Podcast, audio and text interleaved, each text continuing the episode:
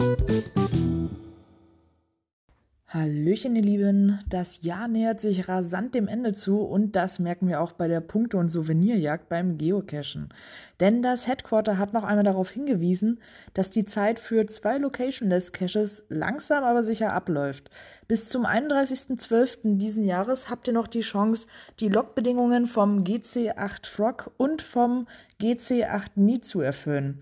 Das heißt, ihr müsst bis zum 31.12 ein Bild mit Signal oder dem 20th Anniversary Banner machen und im Blog-Eintrag von Find Signal the Frog hinterlassen.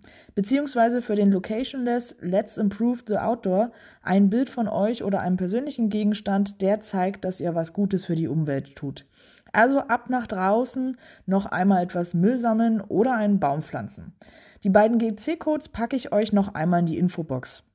Wer gerne Souvenirs sammelt, sollte sich auch beeilen, denn ihr habt nur noch bis zum 17.12. Zeit, euch das Verstecker-Souvenir zu verdienen. Das heißt, ihr müsst bis zum 17.12.